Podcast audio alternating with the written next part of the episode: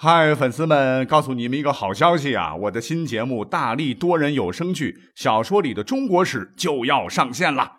想要了解新节目或者跟我互动聊天，赶快来加入 VIP 粉丝群，入群二维码就在本期节目的声音简介中。你也可以添加我的小号，拼音大历史加六零六 D A L I S H I 六零六，然后拉您入群，我在那儿等你。管他正史野史。这里只有大历史，大力讲的历史正在播出。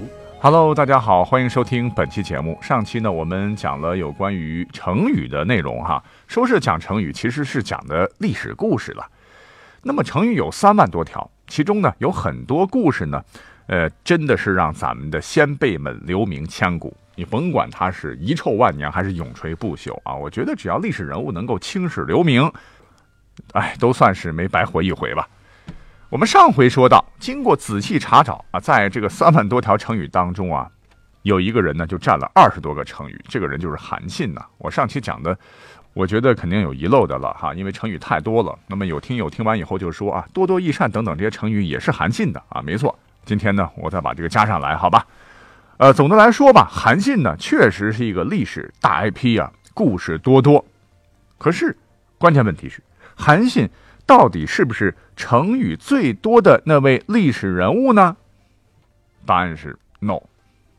历史上成语其实背负最多的就是韩信的那位死对头，推翻秦朝，建立西楚政权，楚国名将项燕之孙，军事家，中国军事思想兵形式的代表人物项羽是也。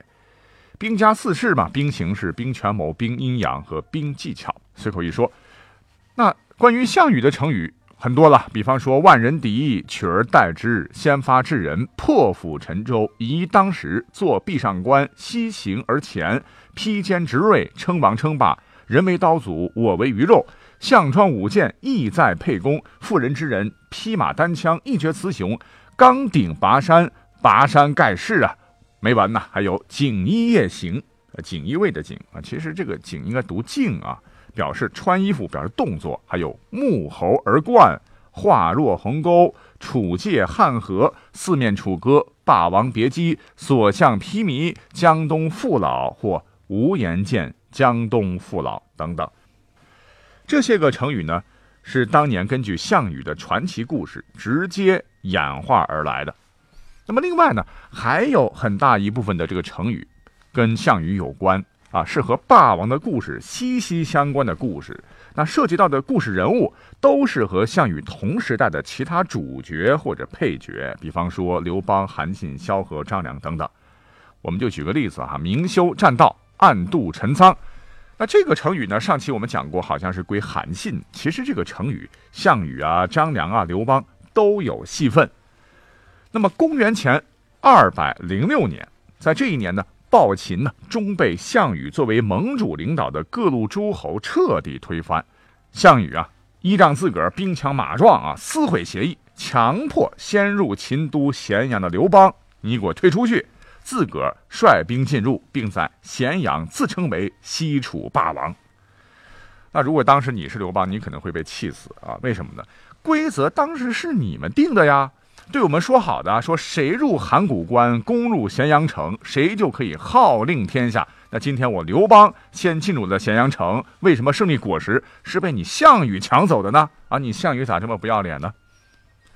更可气的是，这个项羽当时还美其名曰：“我们这个刘邦啊，啊，刘邦兄弟劳苦功高，这样吧，四川那边呢，一直都是天府之国，好地方啊，我就封你刘邦去那里镇守好了。”刘邦听完，心里边就暗骂呀：“项羽，你叫霸王，我看你是霸道，这真是窝火啊！”啊，刘邦气得眼珠子都绿了。那现在四川好地方啊，交通便利啊，飞机、高铁、汽车随随便的进进出出了。可那个时候怎么能行呢？蜀道难，难于上青天呐！很多地方当时都未开垦，也是蛮荒之地。哦，你项羽一句话就想把我刘邦拽到那里去，分明不就是排挤我，想消灭我吗？与其你先出手搞我，还不如我先反了你娘的啊！就在刘邦按耐不住满腔怒火就要摊牌发飙之时啊，他旁边有个谋臣叫张良，慌忙拉住他：“沛公啊，万万不可啊！小不忍则乱大谋。请注意，小不忍则乱大谋。我有充分的理由相信，当时张良可能会说这句成语。那这个成语呢，最早出自《论语》啊，我相信张良应该也读过吧。总之啊，当时这个张良就苦口婆心呐，咱们的实力不如项羽，硬干只会吃大亏，不如咱们是先耐下性子，将来再有机会血拼不迟。嗯，这刘邦闭着眼睛是想了很久啊，压了压火气，好吧。暂且先忍耐一下，那找人跟他说啊，说刘邦，哎，哎，很高兴啊，非常高兴，您赏我去那个地方，这正是我刘邦期待的呀！啊，我一定听您话，马上动身。刘邦呢，就依照张良之计，在清点人马开拔之前呢，先托人呢，又跟项羽说，你看啊，我老刘这么听话，您让我去四川，我就去四川。但是临行前有一个小小的要求，不知霸王可否同意啊？项羽觉得那行啊，你滚就滚啊，只要你不抢老子的位置，啥都好说。那刘邦的这个请求便是啊，能否将陕西南部，就是今天的这个汉中啊，留给我刘邦呢？当时这个项羽这傻里吧唧的答应了哈。你想，刘邦之所以叫汉王，你跑去四川还能叫汉王吗？那那叫蜀王哈。那有了汉中，就能保住汉王这么一个有号召力的称号，也可以作为连接中原的方便之门。那么就在刘邦啊率领大部队啊往南走了之后呢，让所有人想不到的是，刘邦竟然命人将入川的栈道全部一把火噼里啪啦全都烧掉了。当时一下大家都急了啊。我们还想着有朝一日再回到北方，我们的家乡呢，哈！您这一把火就把入川的在悬崖峭壁上的这个栈道全给烧毁了，岂不是让我们都客死异乡吗？实际上，刘邦啊，当时没有昏头，这是一招妙棋，依然是张良之计。张良认为啊。项羽那还是有智商的。如果我们不把长达几百里的栈道全部烧毁，以表示再无回关中之决心，项羽必然不会对刘邦放弃戒心，说不定还会再出毒计，要置刘邦于死地。谁都知道那是一条回家的路啊！可不这么做，咱胳膊拧不过大腿，大家都得完。那栈道一烧，那他的兵兵将将也过不来，咱们汉军也安全呢？这个张良果然是一个有智慧的人呐，他预计的一点没错，项羽果真呢不再盯着刘邦了。而在同年八月，形势转化的很快，对于刘邦来说，机会来了。这个项羽啊，刚尝到胜利的甜头啊，就大封诸王，那各个诸侯是有兵有马呀，相互都不服气，争钱争粮争地盘啊，乒乒乓乓打将起来，甚至也有人起兵把枪口对准了项羽。那么中原就乱成了一锅粥啊！刘邦认为啊，那现在出兵关中的大好时机已经到了，就命令兵圣韩信马上出兵。那韩信呢，就提出了著名的明修栈道、暗度陈仓之计。他呢，先是派樊哙、周勃率兵一万，假装啊，这个修啊已经被刘邦进汉中时烧毁的栈道。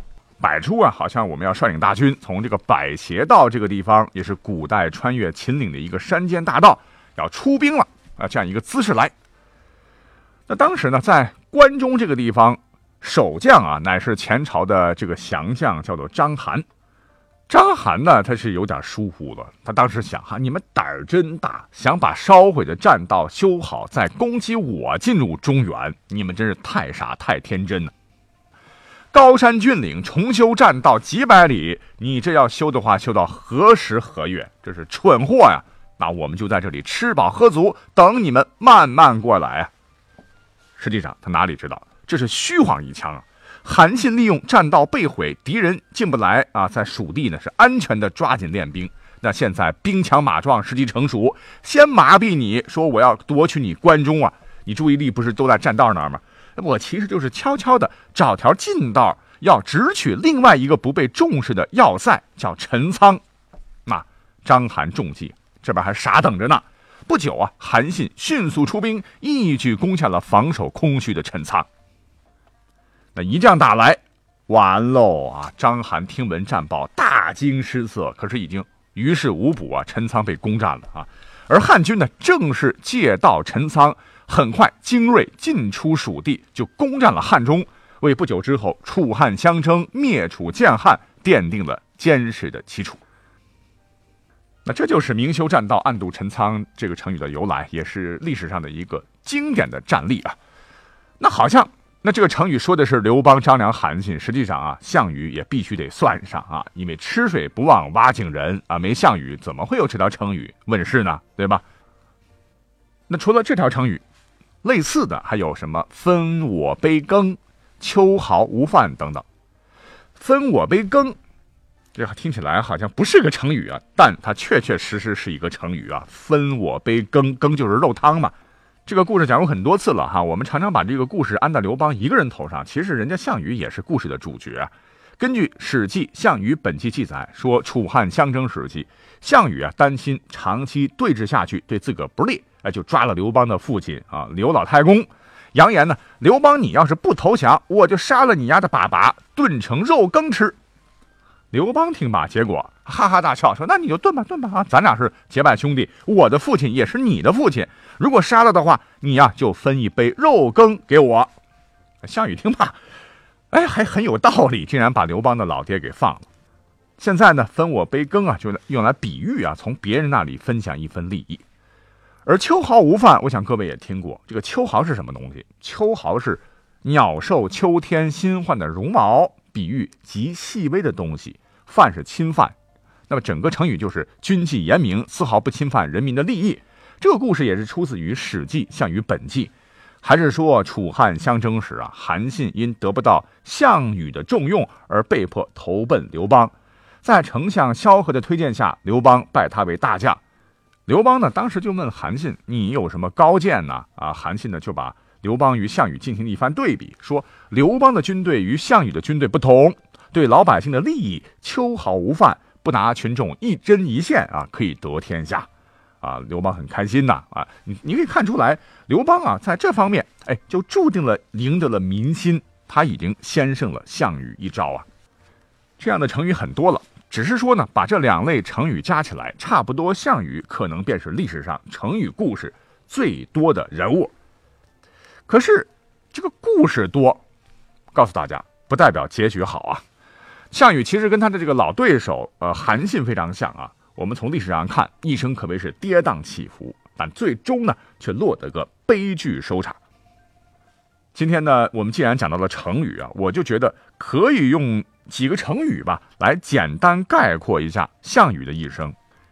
比方说，第一个，我们就可以用成语取而代之。就是话说，当年项羽看到秦始皇巡游的队伍是浩浩荡荡、气势恢宏啊，直接在人群当中忍不住的说了一句：“彼可取而代之啊！”他叔父项梁一听，直接就把他嘴给堵住：“呀，你不想活了你？取而代之，哎，这个成语就诞生了，就体现了项羽发迹前的豪言壮志。可是谁想到啊，正是这个少年郎，日后果真成为了大秦的掘墓人呢？在以少胜多的经典战例巨鹿大战中啊，大败秦军主力，成语破釜沉舟就是在这一战诞生的，也让他光芒闪耀，一战成名，成为了义军领袖的代表。紧接着啊，这个项羽可能是太年轻了，就被胜利冲昏了头脑，在最辉煌的时候就创造了“沐猴而冠”这个成语。这个成语好像是个生僻成语。话说，在明修栈道，暗度陈仓这个故事之前，项羽作为盟主，不是公然撕毁协定，先赶跑了入主咸阳的刘邦吗？可他自个儿呢，也没有在咸阳城待几天，而是一把大火呢，把咸阳烧杀掳掠后啊，给烧了个精光。自这个时候呢，项羽已经达到了权力的巅峰啊，霸王的威名也有了，灭国之仇也报了，天下基本上就给他平定了，心里边啊，可是有点。骄傲自满了。那话说，项羽占据关中之后呢，有个人叫韩生啊，是献计于项羽曰：“关中地势险要，有山河为屏障，土地肥沃，可建都立霸业。您呢，在这儿好好经营，统一天下就好了。”那么这本来是一条王道妙计，项羽当时啊还是有点心动的。可是他看到皇宫呢已经被烧残了，好好的大都市呢也被他一把火烧成灰了。于是他又心欲东归，曰：“富贵不归故乡，如穿锦绣之衣于夜间不行，有谁知之？项羽想了半天，我出来闯荡数年，想东归回老家楚地了。呃，如果不这么做的话，就好像在夜里啊，穿着华丽丽的衣服走路，可是人们看不见呐。实际上就是说，老子现在功成名就，如果不能大摇大摆的荣归故里，在人们面前显摆，可惜呀。这个谋士一听，差点晕过去。项羽，你这个白痴吗？这就断送了你的皇帝之路啊！于是这个谋士就窃曰：“人云楚人为猕猴戴帽，果然如此啊！”沐猴而冠这个成语由此被大家所熟知。沐猴就是猕猴，冠呢就是戴帽子，整个意思就是猴子穿衣戴帽啊，感觉他像个人一样，其实究竟不是真人呐。项羽后来知道了啊，竟然大怒，就把这个谋士架起大锅，活活的给煮了。那这时候，项羽呢已经为自个儿埋下了败亡的种子。本来说后头项羽还有机会翻盘的，你像鸿门宴，他是很有机会干掉刘邦，改写历史的。你想，项庄舞剑，意在沛公，一剑就可以把刘邦给干掉，没有想到却把刘邦放跑了。哎，这就是体现了项羽的妇人之仁啊，成就了后世戏曲里面的经典好戏《四面楚歌》和《霸王别姬》。项羽最后怎么办呢？终于被刘邦彻底击败，全军被歼，是披头散发，血染战袍啊，是冒死突围来到了乌江边。当时啊，可怜极了，只有一条小船可供一人过江。项羽想了想，哎，罢罢罢，无颜面对家乡的父老乡亲呐。来，宝马送亭长啊，头颅。送故人呐，是拔剑自刎，为江东父老这个成语啊，做了一个最好的诠释。哎，不过说起来，霸王好像挺惨，但是您可以瞑目了，因为后世好像对他的这个评价还是蛮高的哈。比方说，宋代的李清照就说：“生当作人杰，死亦为鬼雄啊。”直接说的就是项羽啊。那么今天呢，我们也专门做了一期这个节目，说是成语，是这样说的是项羽啊。也希望各位能够喜欢，我们下期再会。